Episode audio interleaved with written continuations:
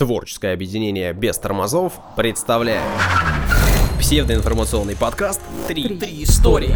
Три микрофона. Три ведущих». Три истории. Внимание, прослушивание шоу вызывает привыкание. Слушай подкаст Три истории. И не говори, что мы не предупреждали.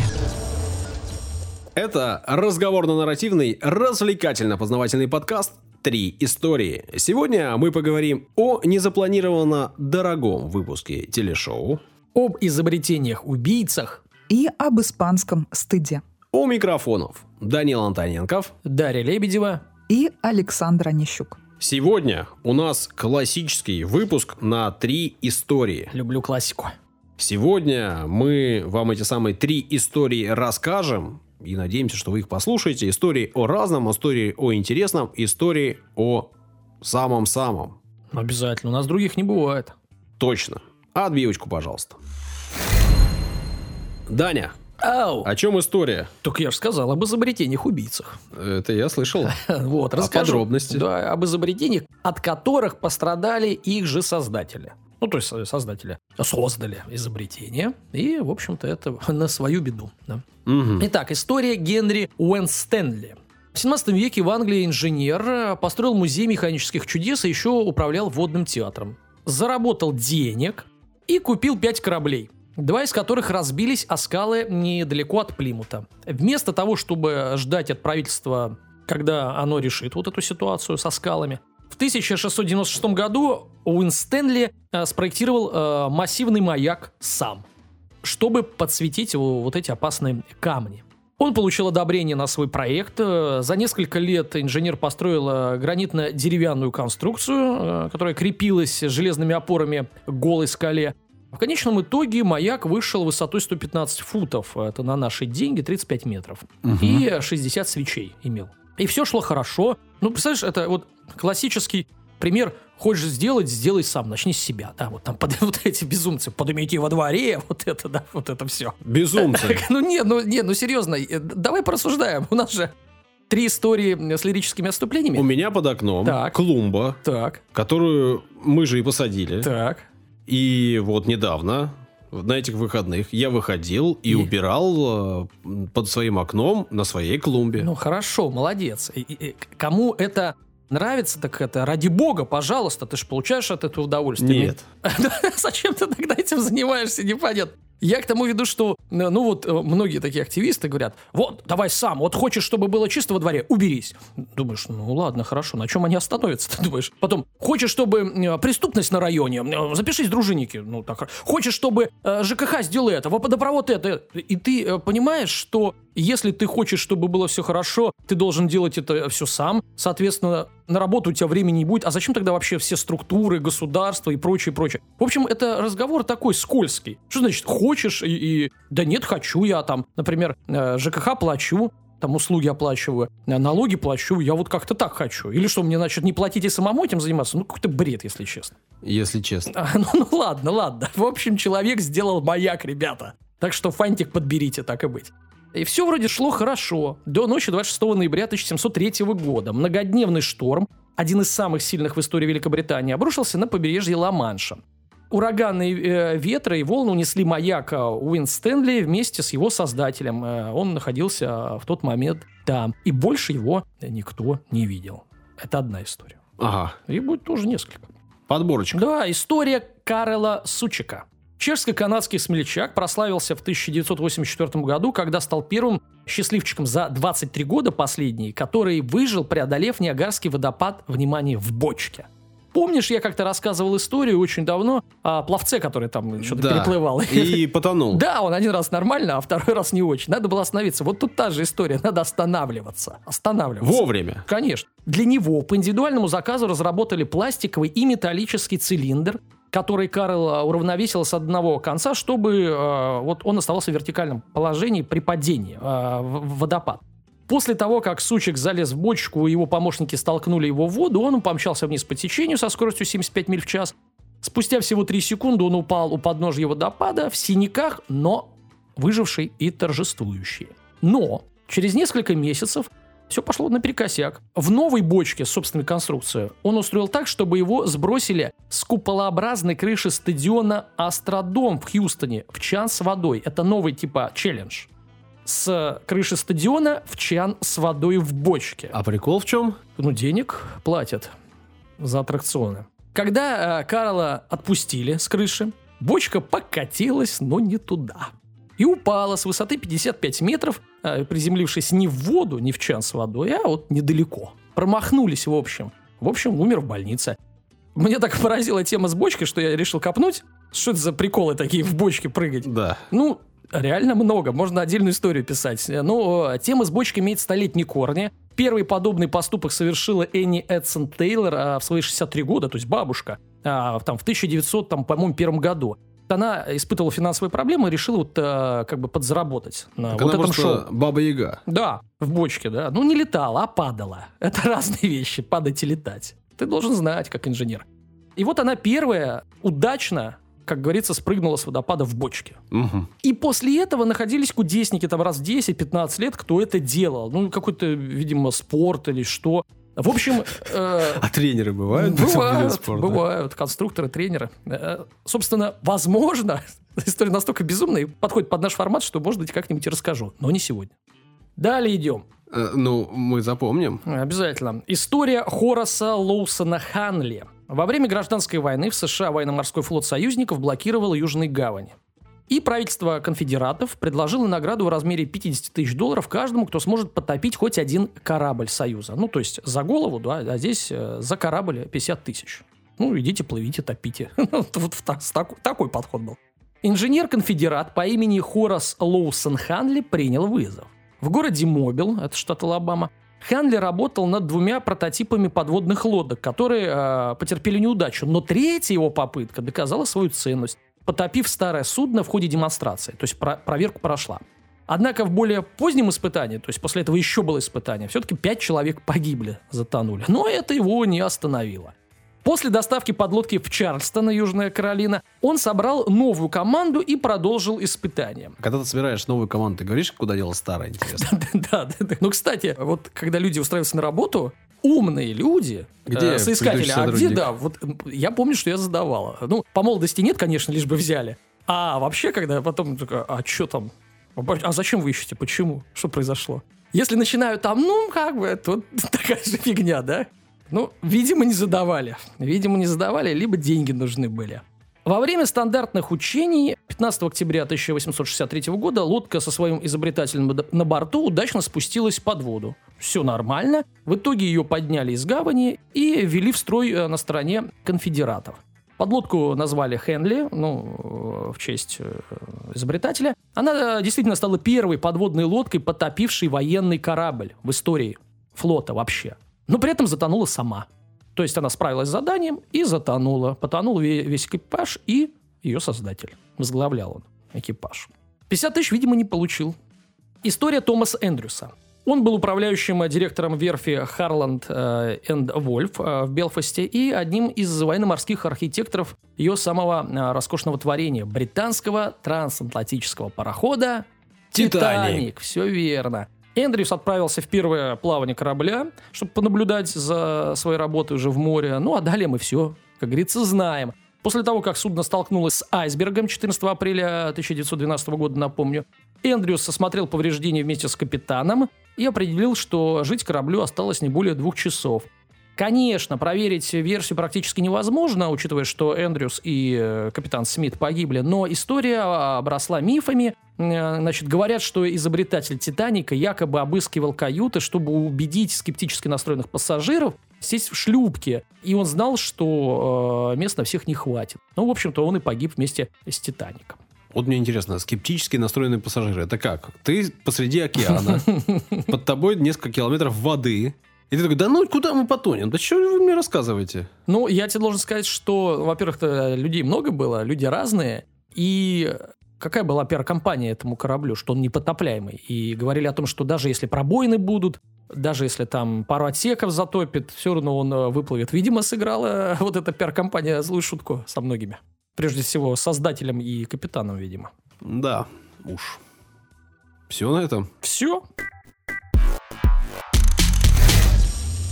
Рубрика «Комментарии». Рубрика «Удивительный комментарий» с твоего позволения. С моего позволения рубрика «Удивительные комментарии». Да, ваши комментарии их можно оставлять на приложении подкаст Apple. Также можно оставлять в кастбоксе. Да, собственно, вот оттуда и комментарий от Дмитрия Радченко. Дмитрий Радченко. Да, как футболист. Как? Как? Э, В Японии что-то выигрывал, насколько я помню. Чемпион Японии э, родился в Лигово, Санкт-Петербурге. Земеля твой. Учился в одной школе с моим братом. Нифига ну, себе. сильно раньше, но Сильно учился. раньше, да. Ну, твой брат Японию не выиграл. Ладно. Значит, итак, чемпион Японии Дмитрий Радченко пишет нам. Неплохой подкаст. Спасибо.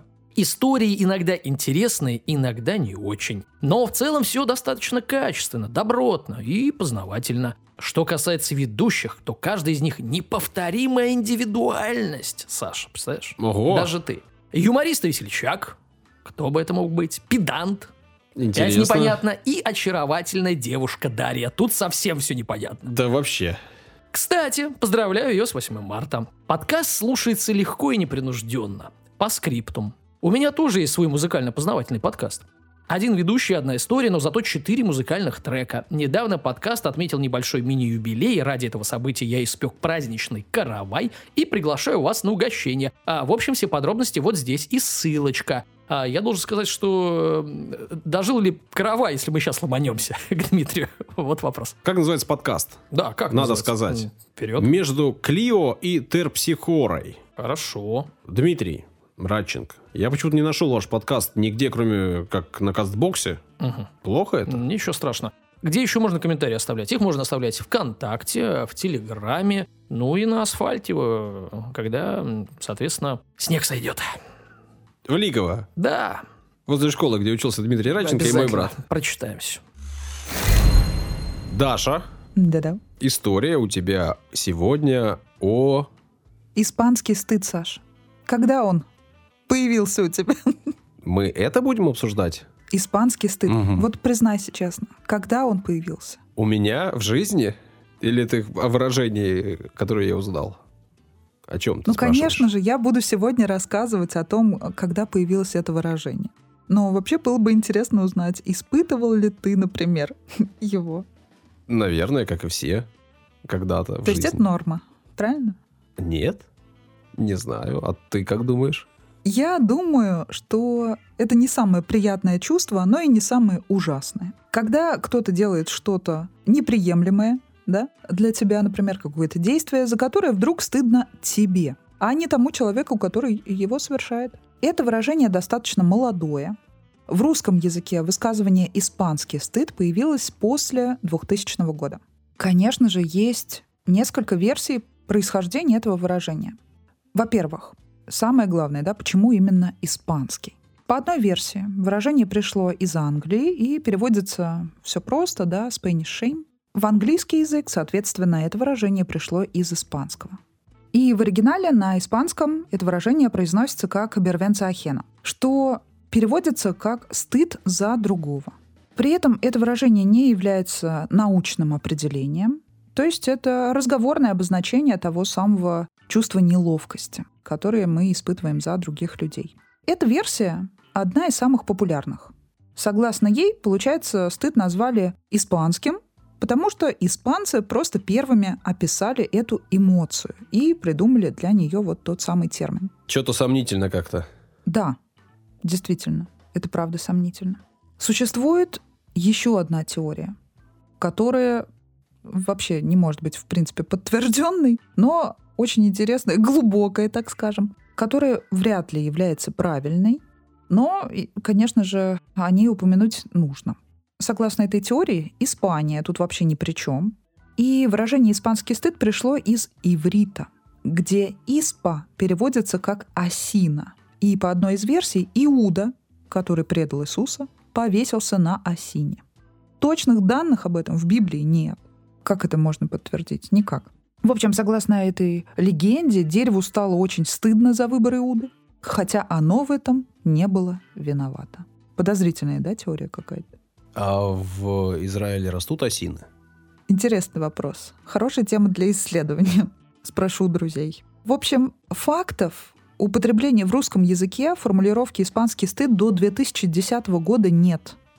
Еще одна теория связана с испанскими сериалами. И многим она кажется наиболее правдоподобной. Согласно этой теории, выражение «испанский стыд» произошло также из английского языка, точнее от самих англичан, которые увлекались испанскими сериалами. Также у нас увлекались бразильскими, аргентинскими, да, одно время. Зрителям, англичанам казалось, что герои выглядят э, как-то не очень, совершают странные поступки, за которые им стыдно. И именно из-за этого они ввели э, такое бытовое выражение «испанский стыд», который потом переняли у нас. То есть, если учесть, когда появилось да, это выражение и распространение различных сериалов, то вполне вероятно, что это действительно правда. Если покопаться глубоко в интернете, то можно даже проследить, э, когда он там, как он постепенно начал зарождаться и как его все больше и больше стали люди в каких-то обсуждениях, именно касающихся кино и сериалов, да, употреблять. В общем, выбирайте любую теорию или придумайте свой термин, обозначающий подобные чувства, почему бы и нет. Но смешно что? Сами испанцы приводят аналоги выражения в других языках. То есть то же самое чувство, которое на немецком, например, звучит как «фремдшам», то есть чужой стыд. Или на финском «мёттахапия» — общий стыд. На голландском, самый странный для меня язык — это голландский. Это как будто смесь нескольких языков. А, английского, французского, немецкого и идиша какого-то. В общем, на голландском языке, точнее, на нидерландском, правильно сейчас, да, сказать. Испанский стыд звучит как «плацферфомен des Hampte» — стыд, который меняет свое место. Нам привычнее всего теперь употреблять в этом значении слово «кринж». Понятно, быстро, легко произносимо, так ведь? Э, нет, никогда, по-моему, в жизни я не произносил слово «кринж». Но это удобно. Возможно. Ну, испанский стыд, я говорю, не часто. Но вот кринж... Ну, раньше я всегда говорил неудобно за другого человека. Именно. Мне кажется, вполне это выражение уместно и передает все те самые чувства. А сейчас, поскольку язык — это инструмент, он живой, он меняется, и очень много потом а, заимствуется из того же самого молодежного сленга, остается вместе с нами. То есть когда-то мы также э, не воспринимали, когда кто-то говорит слово «фишка», а теперь это вообще, наоборот, алдовское какое-то, да, выражение? Алдовское, да. Даша, мне Но ну, стыдно правда. за тебя из-за твоих выражений. Вот. Каждый год вот так кто-то кому-то говорит, а потом сам э, в свой язык добавляет все эти слова, потому что в этом нет ничего необычного. То есть моя речь чистая, и всегда такое останется. Но для того, чтобы окрасить в более какие-то яркие цвета некоторые моменты, можно и применить вот эти самые словечки. Тем более мы как раз-таки занимаемся тем, что разбираемся в этом во всем. Откуда что появилось.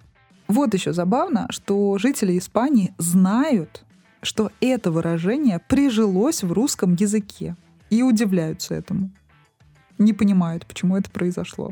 Если даже мы не понимаем, то уж они-то и подавно. Да, и они такие. Чё? В японском интернете тоже благодаря одному из шоу японских с очень странным названием появилось тоже такое выражение, которое переводится как разделенное чувство стыда или эмпатический стыд. Вот здесь уже термины пошли, да, более понятные нам, то есть откуда берется вообще это чувство. И звучит оно как «киё консей шучи». Ну, что-то такое. Шучи? Возможно, я... Ты давай не шучи. Да, да, да. А то мне стыдно за тебя. Они тоже начали употреблять этот термин и связывать его с какими-то неловкими сценами и провалами героев дарам. Эта тема, опять-таки, связана с кино. И они ввели соответствующий тег, да, по которому можно найти все моменты, связанные вот с этим самым эмпатическим стыдом. Почему нам бывает стыдно за других? Психологи называют несколько причин того самого испанского стыда, да, этой неловкости. Желание брать на себя ответственность за действия других. То есть, э, получается, это превышенное какое-то чувство ответственности. Многие этим страдают. То есть, э, если кто-то нарушает наши представления о нормах морали, да, и какие-то общеустановленные стандарты поведения, то мы чувствуем себя причастными и ответственными за то, что делает другой человек. Также это может быть связано с тем, что мы просто сравниваем себя с другими. И, грубо говоря, мерим все по себе. И если кто-то попадает в неловкое положение, то нам тоже кажется, что мы э, сейчас чувствуем себя неловко и испытываем этот стыд. Ты такой же, как я, а значит, мы должны испытывать одинаковые эмоции в одинаковых э, ситуациях. Вот э, самая такая, мне кажется, понятная в этом случае причина — это высокий уровень эмпатии. То есть чем сильнее у вас развита эмпатия, то есть чем вы больше любите людей, тем сильнее вы будете испытывать этот самый испанский стыд. И, кстати, вот известно, что психопаты, как отличить психопата, да? Как его вычленить? Они вообще не склонны к эмпатии. Поэтому осторожнее. Если человек не испытывает тот самый эмпатический стыд, это повод задуматься. И действительно, ученые проводили эксперименты и доказали, что связь между уровнем эмпатии и чувством стыда за других, она есть. Даша, а ты эмпатична? Тебе бывает за меня стыдно в подкасте? Я не готова всем признаться в этом. То есть бывает, я понял. Сейчас, да? Нет. Но бывало, ладно, все уже поняли. Когда у нас кто-то говорит, что не готов в чем-то признаться и говорить, уже все понятно, о чем он не готов говорить и в чем он не готов признаться, да? Это забавно. Так и есть. Ну, поэтому твой вопрос можно идентифицировать как провокационный. Еще одна причина, которую называют психологи, это плохие воспоминания.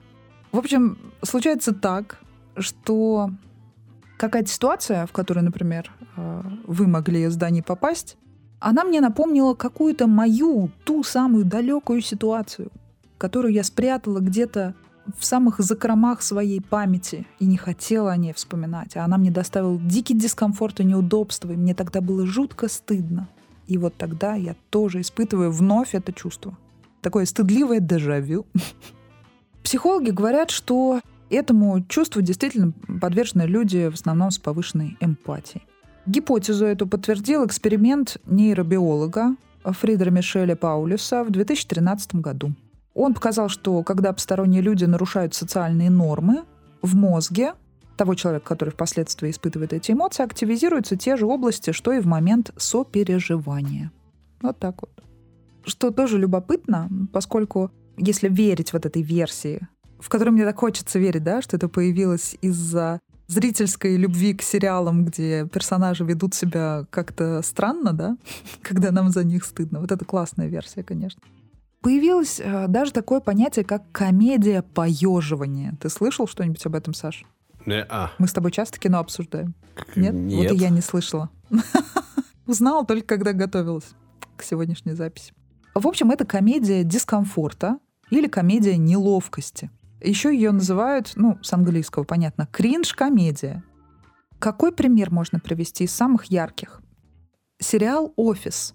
Тот сериал, который, если мы будем смотреть сейчас, мы поймем, что сейчас бы его просто невозможно было бы снять. Потому что там такой уровень э, шуток, переходящих границы, некоторые социально-этические нормы, а, и в то же время он достаточно простой и бытовой для понимания людей, то есть вообще никаких вопросов не возникает, но ты ужасаешься, потому что понимаешь, что вроде бы тебе и смешно, но как будто бы и стыдно за то, что говорит другой человек. Вот это яркий пример. Ну, особенно в повседневности. А мне кажется, что иногда, если мы смотрим старые сериалы, у нас возникает это чувство просто потому, что они, ну, как сейчас модно говорить, плохо состарились. Потому что тогда нам это казалось нормальным, актуальным, а сейчас кажется немножко неприемлемым. Но ведь иногда э, в сериалах специально используют этот ход, когда тебя заставляют специально испытывать чувство неловкости за то, что происходит на экране с персонажем. Это ведь очень часто и распространенный Так ход. вот, да, это и есть комедия поеживания, понимаешь? Это Ага. оно и есть. То есть, когда Стив Карелл в образе того самого странного начальника ведет себя, мало того, что не политкорректно вообще, залезает на территорию социальную других людей, безнравственно совершенно. Почему его забавно сейчас смотреть? Потому что за 20 лет настолько менялось э, у людей даже не то чтобы отношения, да, вот те самые нормы изменились. И поэтому просто ты понимаешь, что сейчас это снято быть не могло. Вот и все. И это ужасно, я считаю. Потому что это комедия. и, Комедия, да. очевидно, это забавно. И почему сейчас так шутить нельзя, если это забавно и смешно? Тебе до сих пор Почему сейчас так не снимают? Мне это не нравится. Дело в том, что сейчас может случиться так, что за каждое сказанное слово придется извиняться перед разными людьми. И мне это не нравится. То есть ты можешь составить одно предложение из, например, там пяти-семи слов, и за каждый из них ты извинишься перед определенной какой-то социальной группой. То есть в чем плюс, да? Люди стали больше задумываться над своей речью, над тем, как ее строить. Это плюс. Минус границы комедии сузились до какого-то неадекватного вообще мини-размера, да, который даже в клатч не умещается. Поэтому я перестал носить клатч. В общем, да, государство регулирует варианты некоторых, мягко говоря, формулировок, и мы, к сожалению, должны с этим смириться, если мы... Государство не только у нас. У нас, может быть, чуть больше государства. Государства. Я говорю государства. Да-да-да. А где-то это типа общества, хотя на самом деле это тоже, очевидно, поощряется государством. Так что во всем мире процесс. Да, ну то есть мы же в пример привели офис. Но вот если даже вспомнить друзей, там же тоже было много моментов, за которые нам стыдно. Ну то есть герой делает какую-то ерунду, а стыдно нам. Там тот же самый, помнишь, Джо с сумкой, с женской ходил, когда он понял, что это сумка женская, он не хотел с этим мириться. А всем было за него стыдно. И в том числе нам, зрителям, было стыдно за него почему-то. Хотя сейчас наоборот, вот здесь наоборот. Сейчас никому бы не было стыдно, если бы увидели, например, такого актера с женской сумкой. Ну и что? Ну, то есть э, здесь, конечно, такие границы. Ну, в общем, интересно за этим проследить вот это, да. Но само понятие комедия поеживания мне нравится. Мне нравится, что нашли у нас какой-то заменитель, да, не кринж-комедия, а комедия поеживания. Это более понятно русскому уху. Желаю вам как можно реже испытывать это самое чувство, из-за которого вам приходится поеживаться.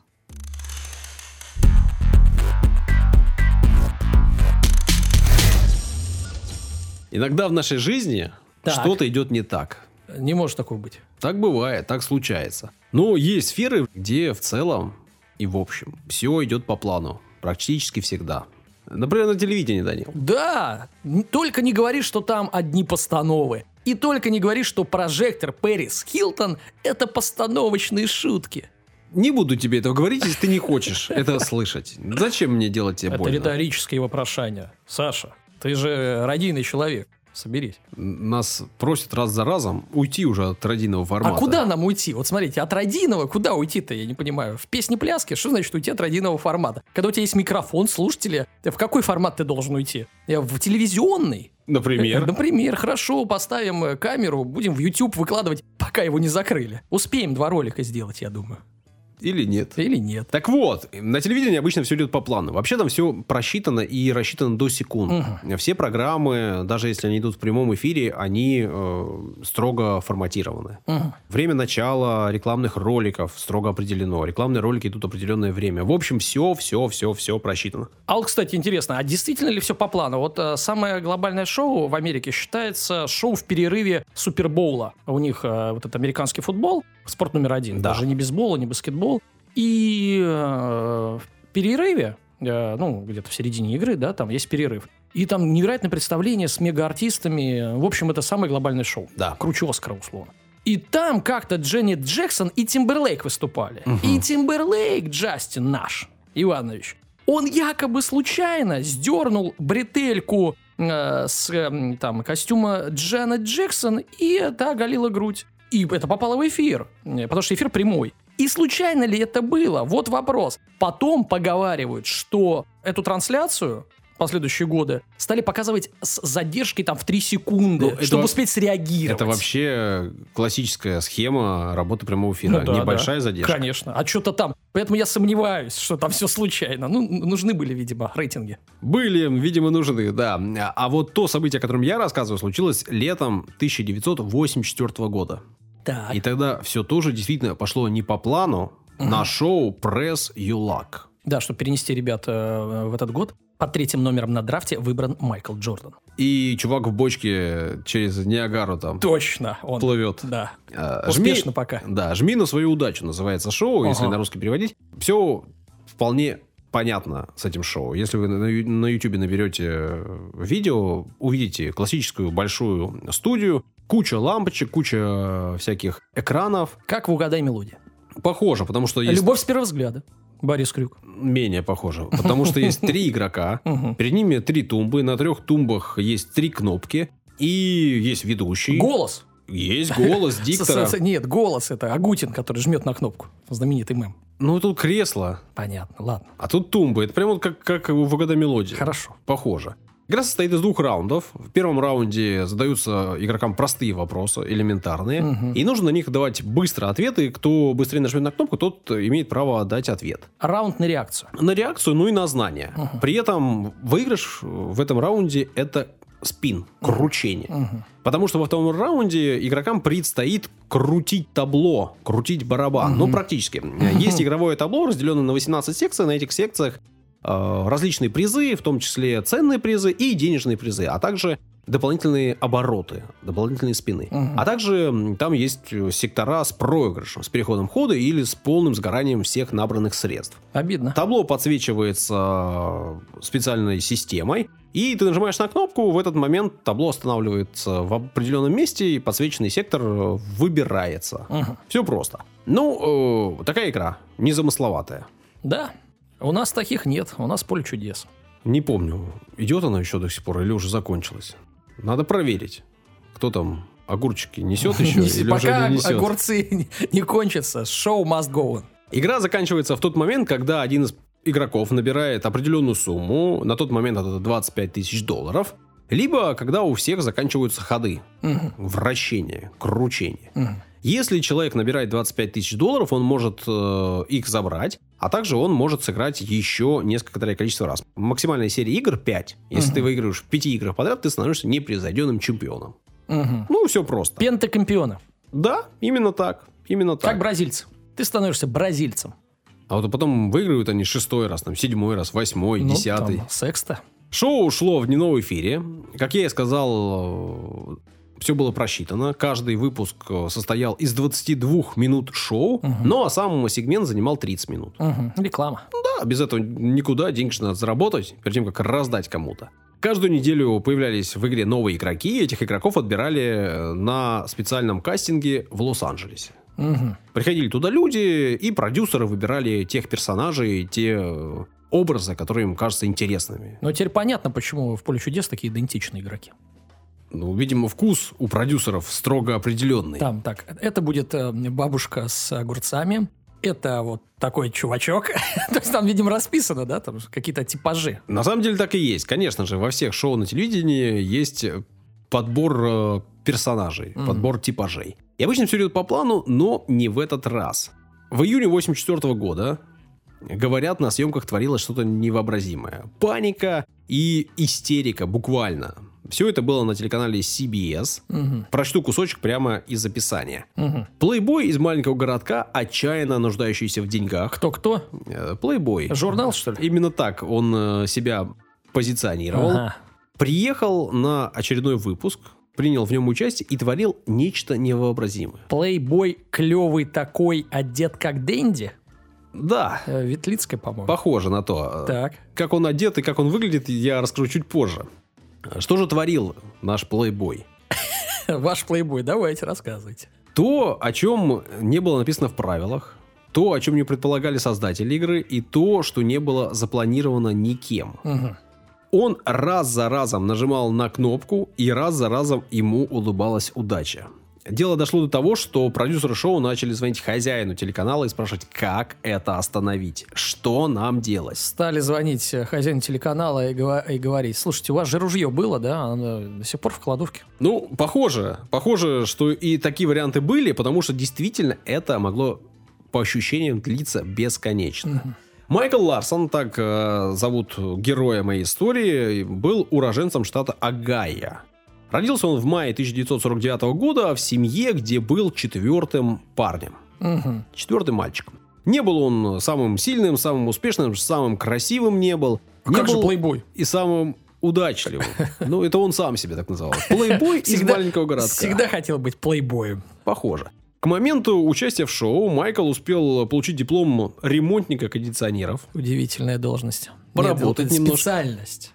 То есть ремонтника каких-нибудь электрических чайников уже нет, да? Или что там еще? Кондиционеров. Только кондиционеров, ребята. А, Успел побыть безработным и поподрабатывать водителем грузовичка с мороженым. Вот, наша любимая. Ну, это классическая американская история. Да. В 80-х годах вообще в Америке был непростой период, э, было много безработных, и вот Майкл в какой-то момент оказался как раз-таки без работы. Мгм. Сидел дома, подсел на шоу. Вот такие вот развлекательные, где люди выигрывали деньги. Не позавидуешь парню. Ну, это уж ты дальше послушай Так. и скажи, позавидуешь или нет. А, Оказалось, что ему шоу так понравились, что смотреть одно ему было недостаточно. Он решил купить несколько телевизоров, приобрел несколько телевизоров и стал смотреть их параллельно, потому что в это время по разным каналам шли разные шоу.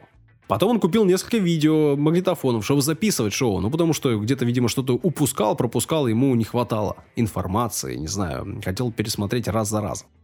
И выяснилось в итоге при просмотре очередной записи этого самого шоу «Пресс ЮЛАК», что схема, по которой загорается табло, ему подвластна. Мгм. Он ее разгадал. То есть не случайная схема. Да, конечно, как бы а, ведущий и вообще позиционировал, что это рандомное загорание табло. Но известно, что сделать рандомайзер реальный крайне сложно или вообще невозможно.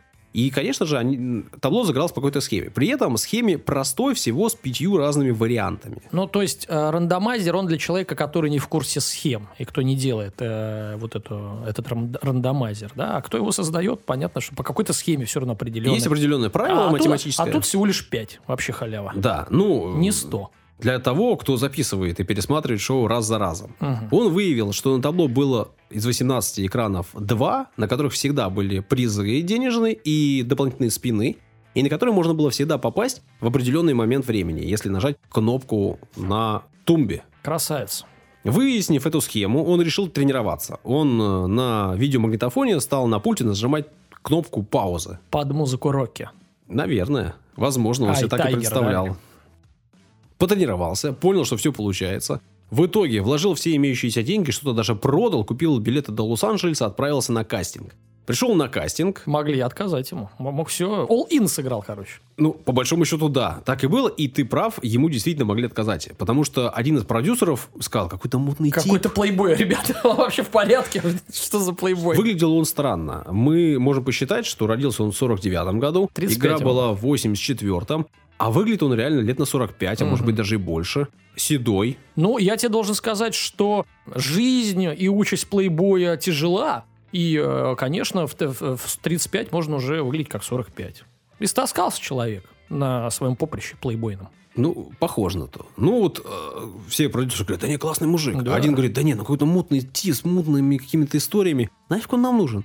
Все говорят, не-не, нормально. Так Ну, и было, только ты немножко э, вот не улавливаешь интонацию там. Мутный тип, yeah, не, нормальный он, нормальный. Взяли его в игру. В первом раунде он себя не проявил должным образом. А, В- Игрокам задавали вопросы, и он набрал меньше всех правильных ну, ответов, он меньше, туда всех, не на вопросы приехал отвечать. меньше всех вращений заработал. Всего три. Мгм. При этом однажды он начал отвечать на вопрос, который еще не успел задать ведущий. Ведущий что-то там говорил про президента, и он решил, что правильный ответ это имя президента. Мгм. Ну, такие простые вопросы. Мгм. Оказалось, что нет. Спрашивали вообще не об этом. Нервничал, волновался, Понятно. Он был в предвкушении, что сейчас куш сорвет. выглядел дураком. И действительно, во втором раунде, конечно же, он был близок к тому, чтобы сорвать свой куш. Так-так. Но началось все не вполне так, как он рассчитывал. Если посмотреть видео, и если посмотреть э, вот это первое его вращение, оказывается, что он, во-первых, выигрывает что-то там крутое, по-моему, путевку на Гавайи или что-то такое. Так. Но при этом он абсолютно обескуражен Ага. и удивлен. Не пошло, по, по- не по, по плану не пошло, да? По плану не пошло. Видимо, кнопка э, на э, табло и кнопка на пульте телевизора имела разную задержку, Мгм. реакцию. Не учел. И что-то не сработало. Но потом все стало получаться, и он Откалибровался. ну, настроился, да, собрался, и он вошел в свой цикл. Мгм. Проблема в том, что он не придумал, как из этого цикла выйти. Все. Его Как схема предполагала попадание на два сектора всегда. И на этих двух секторах всегда были деньги, и всегда были дополнительные вращения. Так а в чем проблема? Ну, можно ж- жать потом в любой момент и выйдешь, не угадаешь свое. В том, что на табло, помимо выигрышных секторов, есть и сектора с переходом хода, и это не так страшно. Да, не страшно. И есть сектор с полным сгоранием всех А, набранных средств. Честно заработанных. Честно заработанных. Обидно. В итоге картина следующая. За За игровой тумбой стоит человек, жмет на кнопку, которая как бы в случайном порядке определяет выигрыш, и все время выигрывает. Продюсеры, организаторы названивают э, хозяину канала, как нам быть, как нам остановить. А он, это уже вполне очевидно, к 45-му вращению уже жутко уставший, жутко замученный. А это, ну, не так просто нажать кнопку в определенный нужный момент. Ага. Отследить и нажать. Причем там же схемы меняются, нужно эти- одну из пяти Да, схем конечно, вычислить. да. Короче говоря, это прям сложно. Проблема в том, что он не знает, как выйти. И в итоге вот этот последний 45-й раз он нажимает просто на удачу, действительно, То нажимает. есть могло сгореть. Вот так это была бы история. Это была действительно бы история, потому что сумма, которую он в итоге набрал, это 110 237 Нормально. запись этой суммы не могла поместиться на табло игровом. Мгм. То есть это было что-то неимоверно огромные деньги, которые никто не рассчитывал. Представляешь, бы эти деньги сгорели. Да. Программа так долго длилась, вот эта серия его из 45 вращений так долго длилась, что саму программу пришлось разбить на два эпизода и Мгм. показать э, через неделю Ну, вторую часть. Я должен, конечно, отдать должное честности вот, э, вот этих э, телевизионщиков, потому что все-таки программы записи могли бы просто обрубить, там, не выпустить или еще что-то, да, все-таки не прямой эфир. Не как с Дженнет Джексон. Да. Да, все-таки, а тут пошли все-таки, да, навстречу. При этом э, сумма, да, 110 тысяч долларов, оказалась максимально большой на тот момент. В пересчете на современные это примерно Ну-ка. 215 тысяч долларов. И это самая большая сумма, которую выиграли в дневных э, телешоу. Мгм. Конечно, э, отдавать такие деньжищи, а это огромные деньги даже для большого телеканала, очень нежелательно. Не хотелось бы. Вообще не хотелось бы. И отдавать эти деньги не сразу решились телеканал. Они сказали, что он обманщик, что он, э, Но он виноват, что вы, дураки, все пять схем придумали. что он обманул схему игры, что правилам не соответствует и все остальное. Но в итоге все было понятно, он узнал схему, но в правилах это было никак не прописано. Он пришел честно, попал на кастинг и честно отыграл. В Я думаю, итоге- ре- репутационные потери были бы больше, если бы он там пошел потом по газетам и другим телеканалам. Ну, стал бы их обливать грязью. Да, не видимо, что-то такое. Поэтому деньги ему в итоге отдали. И он э, положил эти деньги на счет и, в общем, счастливый уехал с огромной суммой денег.